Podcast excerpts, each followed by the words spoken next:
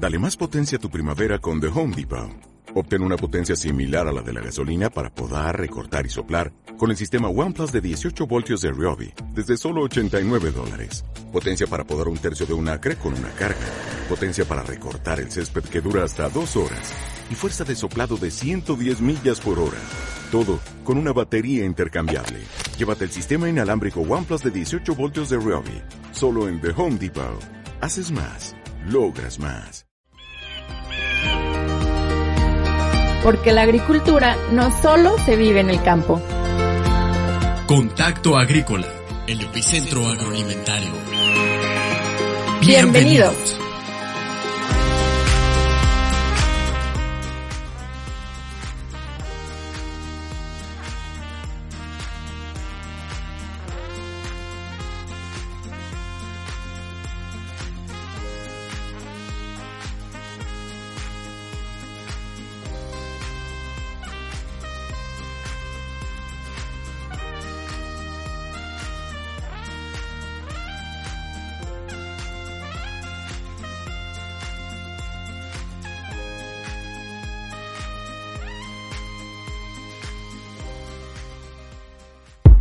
En PCP Control brindamos servicios de manejo integral de plagas, implementación de medidas preventivas y correctivas ante riesgos que generan las plagas en mercancías, instalaciones, áreas de proceso, materias primas, cultivos y residencia.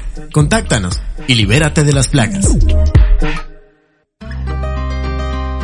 Hola y bienvenidos. Mi nombre es Carlos Romero y esto es Contacto Agrícola, el podcast agroalimentario. El día de hoy tenemos como invitado a Juan Carlos Anaya Castellanos. Él es director del Grupo Consultor de Mercados Agrícolas, GSMA por sus siglas. Ellos son un grupo selecto de expertos en el análisis de las variables nacionales e internacionales que influyen en el comportamiento del sector agroalimentario.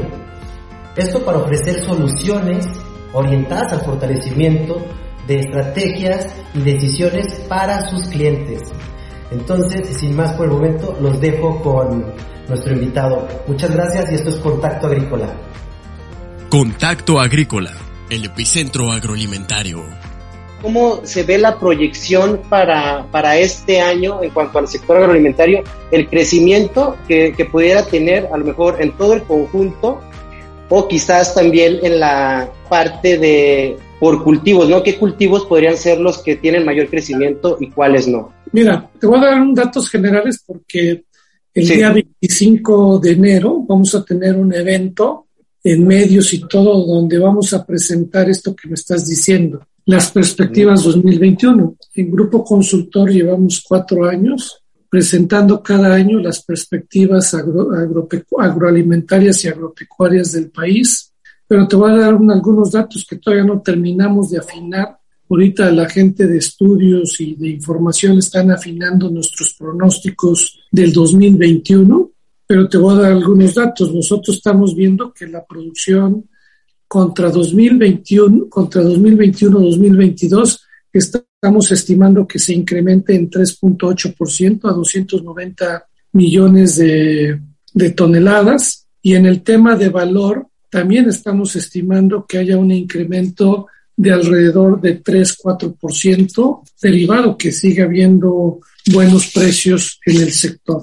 Por allá cuando lo vemos por subsectores, en el tema de granos y oleaginosas, que es nuestro punto más débil, vemos que se va a incrementar un poquito, un punto tres, la producción de granos y oleaginosas de 40 millones a 41 millones de toneladas entonces vemos un poquito la producción, pero vemos un tema muy delicado de que vamos a seguir teniendo una caída en la autosuficiencia alimentaria, en que traemos el 54.2 se va a caer, vamos a importar más maíz, más granos, va a ser otra vez récord como este año 2021, va a ser récord la importación.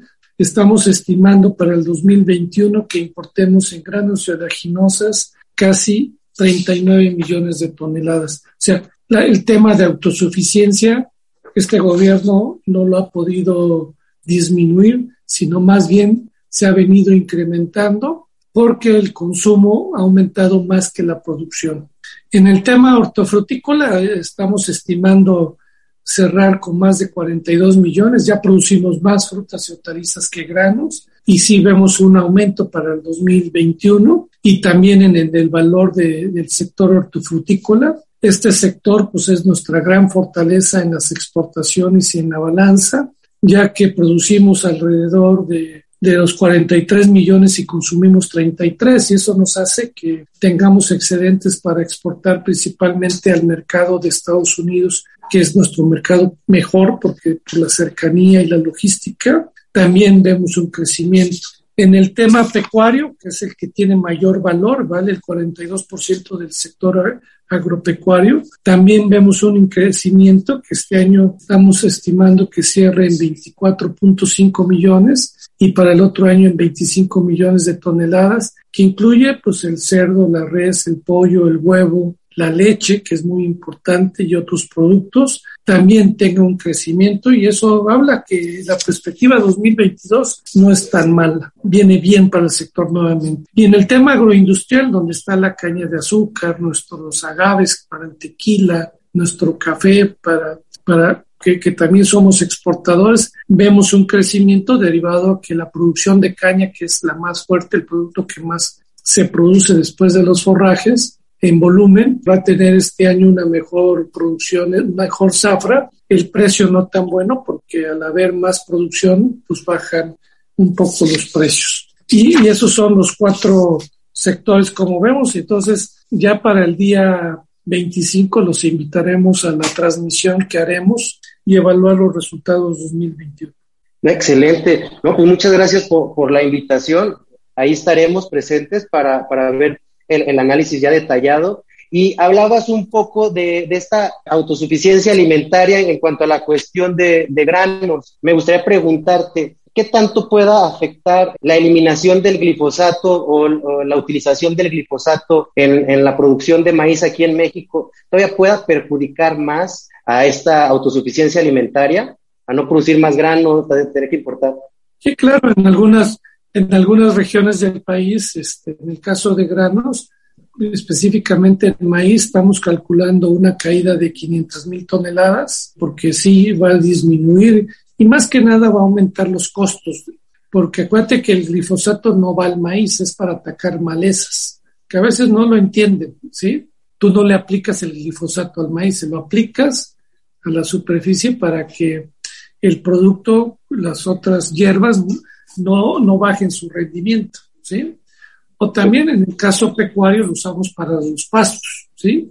Para que los pastos estrella y los diversos pastos que tenemos, este, o también en el caso del alfalfa y todo, las hierbas no te disminuyan. Entonces sí va a haber una pequeña afectación, pero también hay otros productos sustitutos, aunque el tema de la prohibición se me hace algo ilógico, que prohíban algo si no hay sustitutos. Pero bueno, prohibir por prohibir, que el presidente dice que no prohíbe, pues sí prohíben, porque actualmente no hay permisos para traer glifosato, siendo que el decreto habla hasta 2024. Entonces hay una incongruencia en lo que dicen y lo que hacen.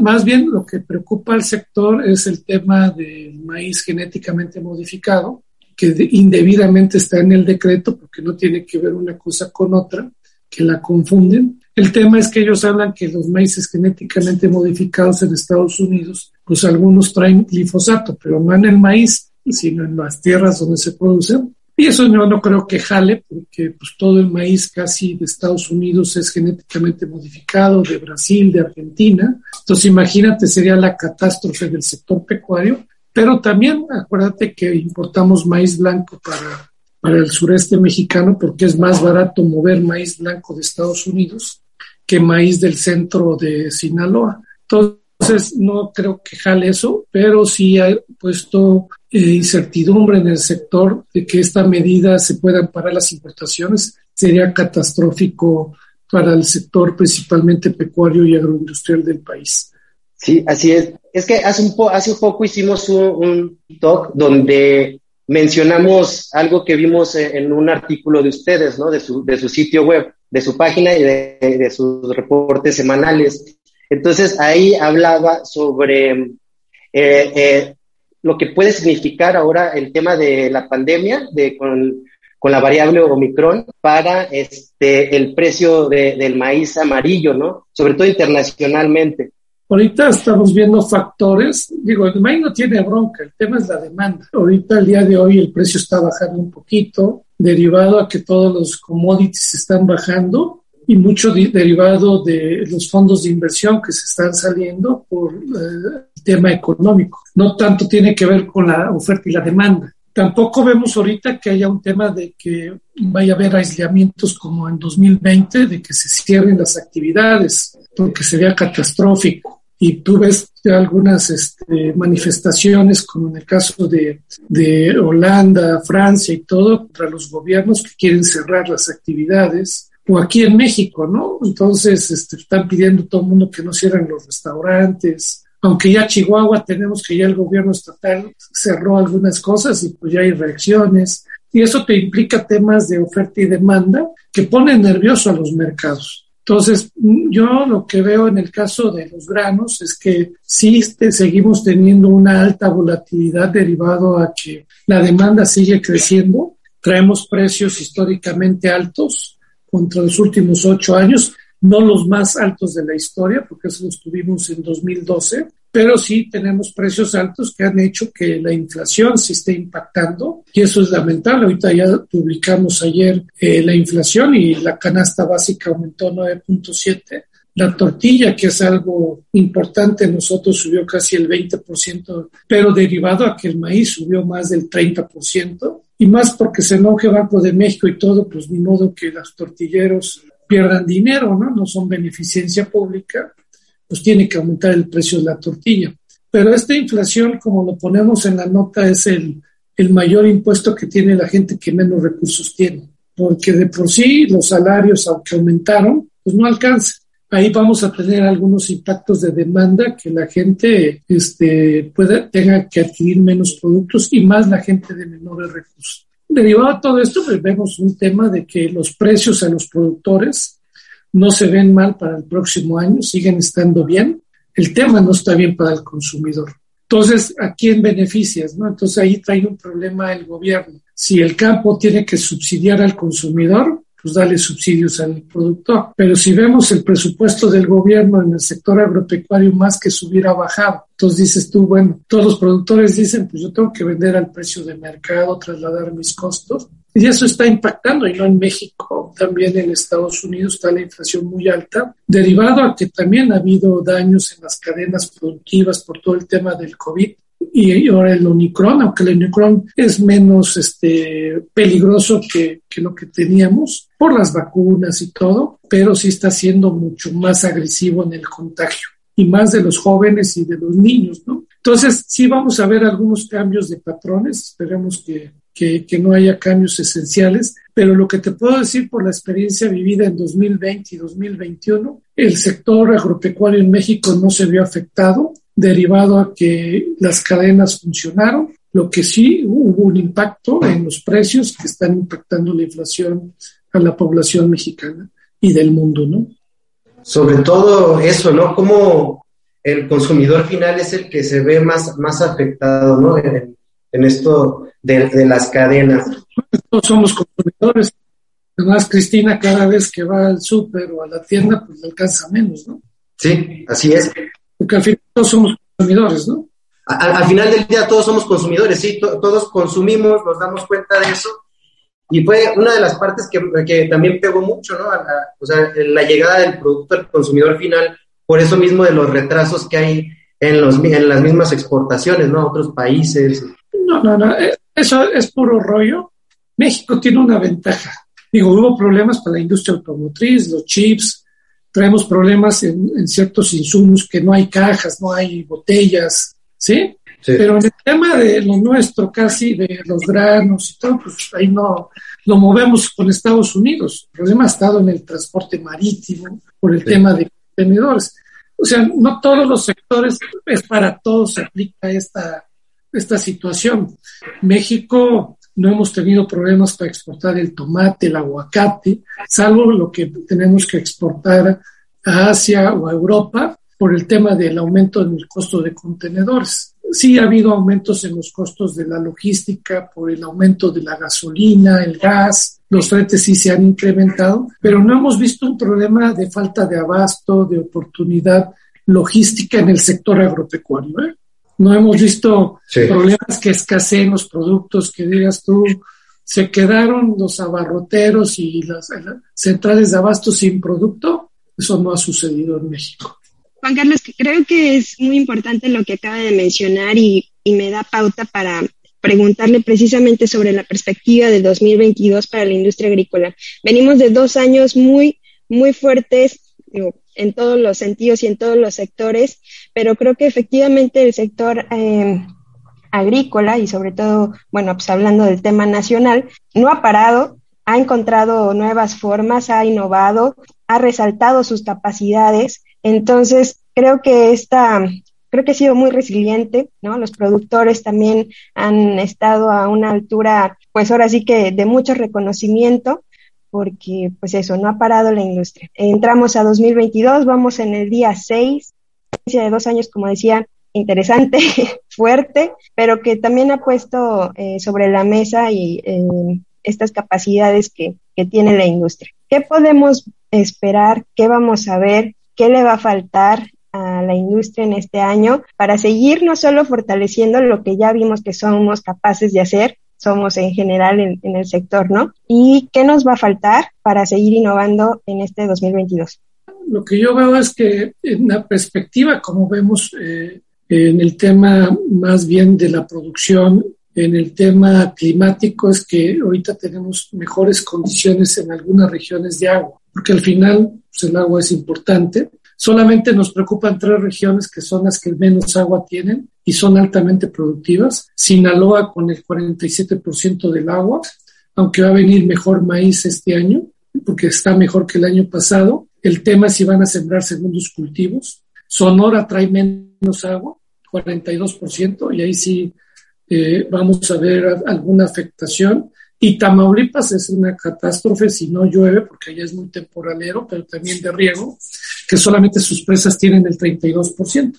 De ahí todo el temporal no está mal, nos llovió bien y todo. Entonces vemos una buena perspectiva, por eso estamos hablando de que vemos que va a aumentar la producción agropecuaria para el 2022. Ahí lo que podemos decir está bien. Temas de precios, también no los vemos mal. Vemos que los precios van a estar adecuados, unos más, otros menos, de acuerdo a la oferta, la demanda, el comportamiento de los mercados. No vemos, vemos una mejora en todo ese. Luego la agroindustria, pues igual, la vemos este, porque el sector agroindustrial es importante en el, en el valor de los productos, en darle valor agregado. Vemos para el otro año, este año vamos a cerrar con récord de exportaciones. O sea, ahorita por ahí saqué y se los dejo ahí. El mejor programa para combatir la pobreza fueron las remesas. Qué pena, ¿no? Y, y el otro tema es que lo que debiéramos ir a gloriarnos es de que este año vamos a cerrar con récord de exportaciones agroalimentarias, 43 mil millones de dólares, y de eso no hablan. Entonces nosotros para el año 2022 estamos viendo que van a seguir creciendo las exportaciones agroalimentarias, derivado a que cuando vemos que se nos cae el consumo en México porque la gente no le alcanza,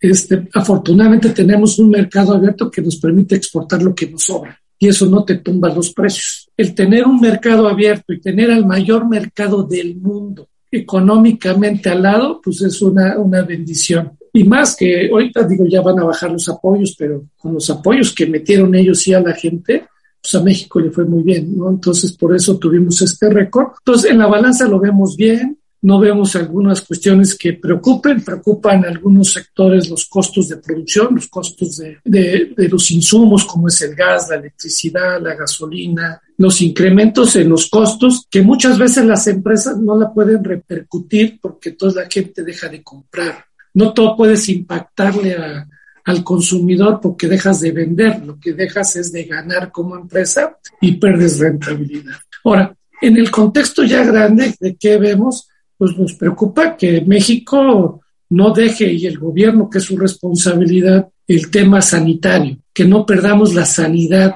e inocuidad de nuestros productos, que Senacica siga viendo con la agroindustria y con el sector productivo que México siga produciendo productos de calidad y no nos pase ahorita el tema de la cebolla en Chihuahua que nos están atacando con temas de salmonela. Para nosotros el tema sanitario es un tema de seguridad nacional, tanto para lo que consumimos los mexicanos como que lo que exportamos. Y ahí el gobierno tiene que mantener a Senacica muy fuerte en el tema sanitario. Y el otro aspecto importante que se ha perdido es que todos los programas de financiamiento y seguro que tenían los productores los eliminaron. Llevamos tres años donde ya no hay programas de financiamiento a los productores pequeños, medianos, ya no hay el seguro catastrófico, el seguro agrícola, ya no se apoya. Y bueno, pues la gente deja de asegurarse. Vemos algunas cuestiones también que hay programas de inversión que conoce muy bien Carlos como Bayer, que anteriormente pues, le daban algún apoyo al productor para que se vaya tecnificando, vaya creando sus propios este, tecnificación de riego para ahorrar el agua, ya esos programas desaparecieron. Y es la forma en cómo creció el sector hortofrutícola. Contacto Agrícola, el epicentro agroalimentario. En Inocon de México te apoyamos con asesoría y capacitación en esquemas de certificación de inocuidad como Primus GFS, Global Gap, sistemas de reducción de riesgos de contaminación y SQF. También con programas orgánicos como es LPO Orgánico México, USDA Organic, EU, HAS y Canada Core. También contamos con asesorías en esquemas de responsabilidad social y sustentabilidad como es Meta, Fairtrade y Rainforest. Y ahora también contamos con asesorías en esquemas de certificación como FSC, ISO 22000, SQF en el sector manufactura, ISO 14000 y OSHA 18000. Y recuerda nuestro hashtag, certifícate y exporta.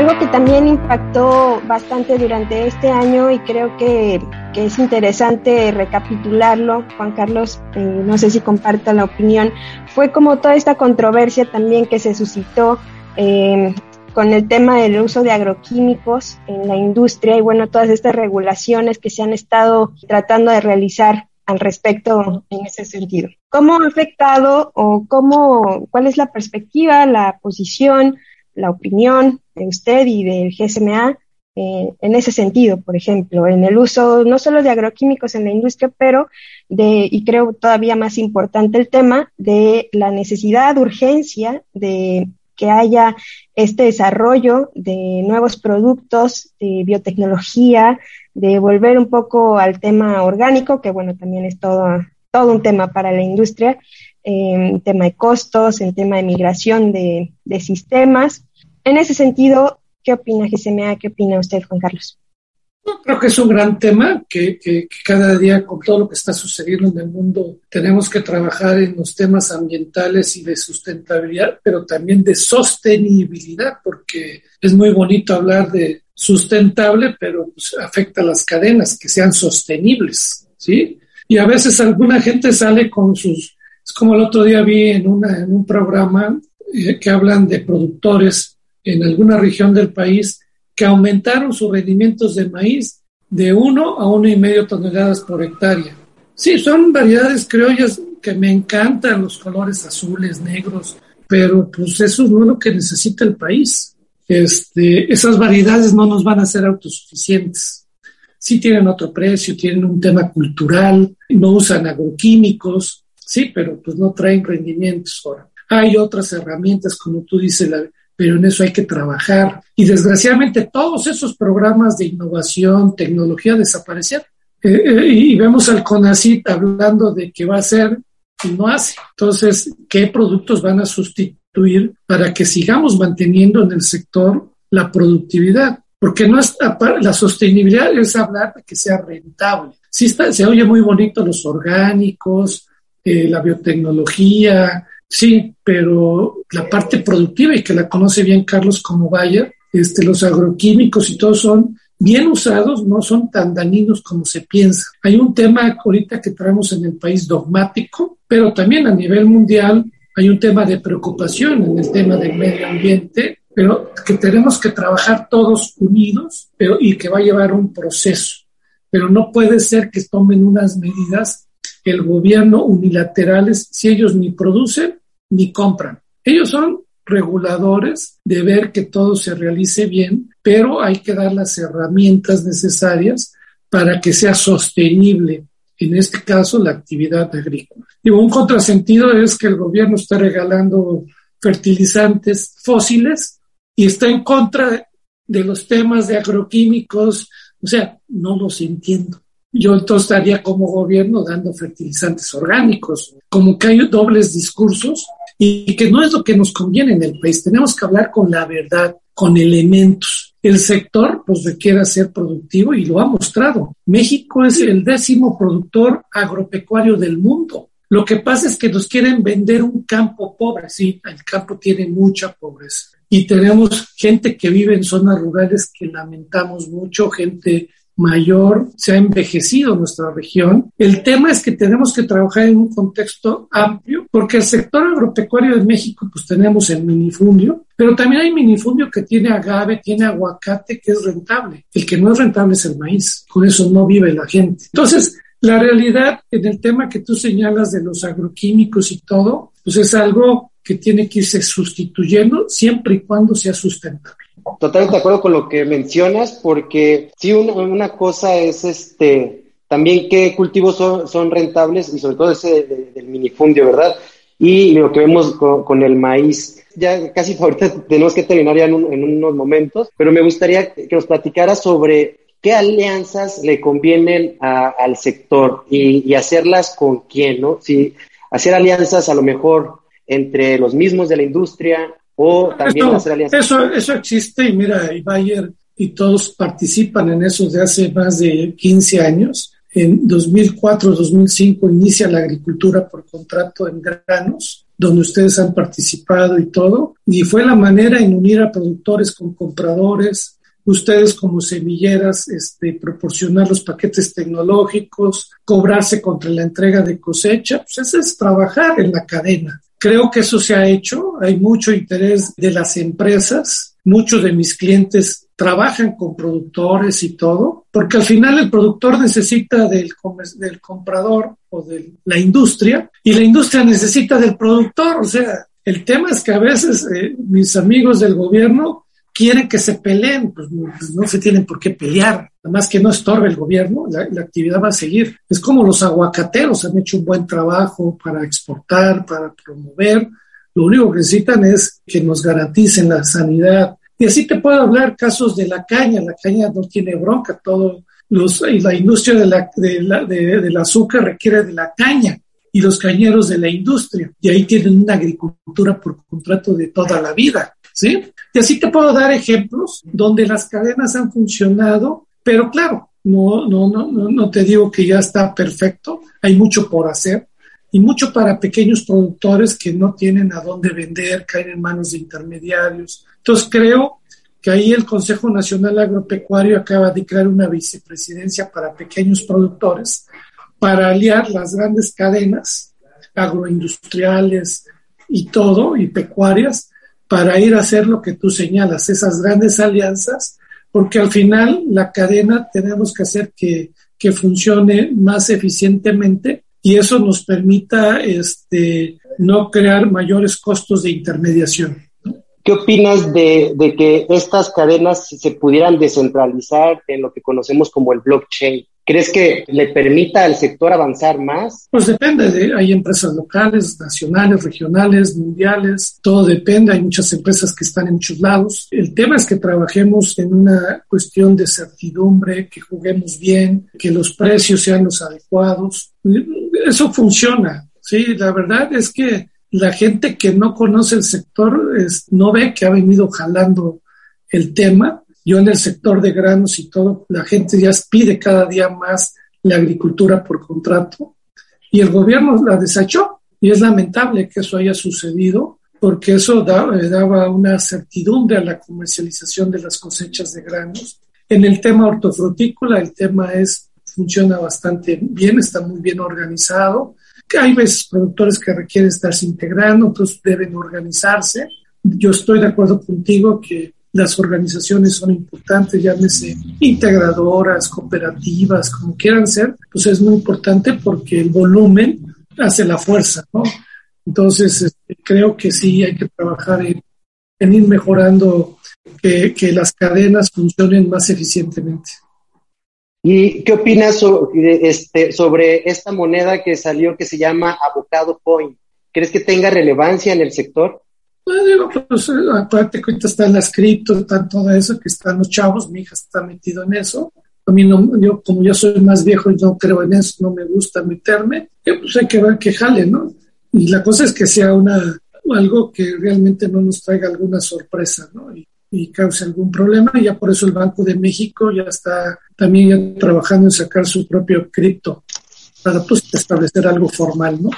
Juan Carlos, creo que eh, me quedo con, palabras interesantes y creo, si coincide también con nosotros, claves para este 2022. Unidad en el sector, constante capacitación para seguir también garantizando la inocuidad eh, de los alimentos y, por supuesto, avanzar en el camino hacia la sustentabilidad y sostenibilidad, ¿no? Además de, creo yo, sigue siendo súper importante eh, seguir expandiendo horizontes para todos los productores de todos los tamaños.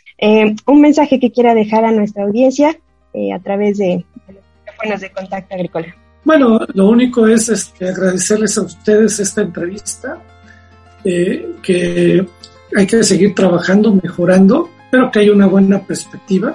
Ahorita con todo el tema de la inflación, lo último que dejamos es de comer, dejamos de comprar zapatos o ropa, comer no, porque pues, es muy importante. Entonces, la realidad que, que yo veo, no hay un problema de desabasto en México, veo buenas perspectivas en el sector, pero pues no hay que bajar la guardia, hay que hacer eh, más eficientes, más rentables, para que las familias del sector agropecuario tengan mayores ingresos y que no es vía eh, subsidios como vamos a arreglar la pobreza en México, sino darle al sector herramientas para que su producción sea más rentable y tengan mejores ingresos y tengan un mejor nivel de vida todos los, los que se dedican al sector que nos apasiona, que es el sector agropecuario. Contacto Agrícola, el epicentro agroalimentario. México es el décimo productor agropecuario en el mundo. La industria ha ido ganando este lugar de liderazgo gracias a la calidad de lo que aquí se produce, incrementándose así también la demanda internacional y con ello las exportaciones.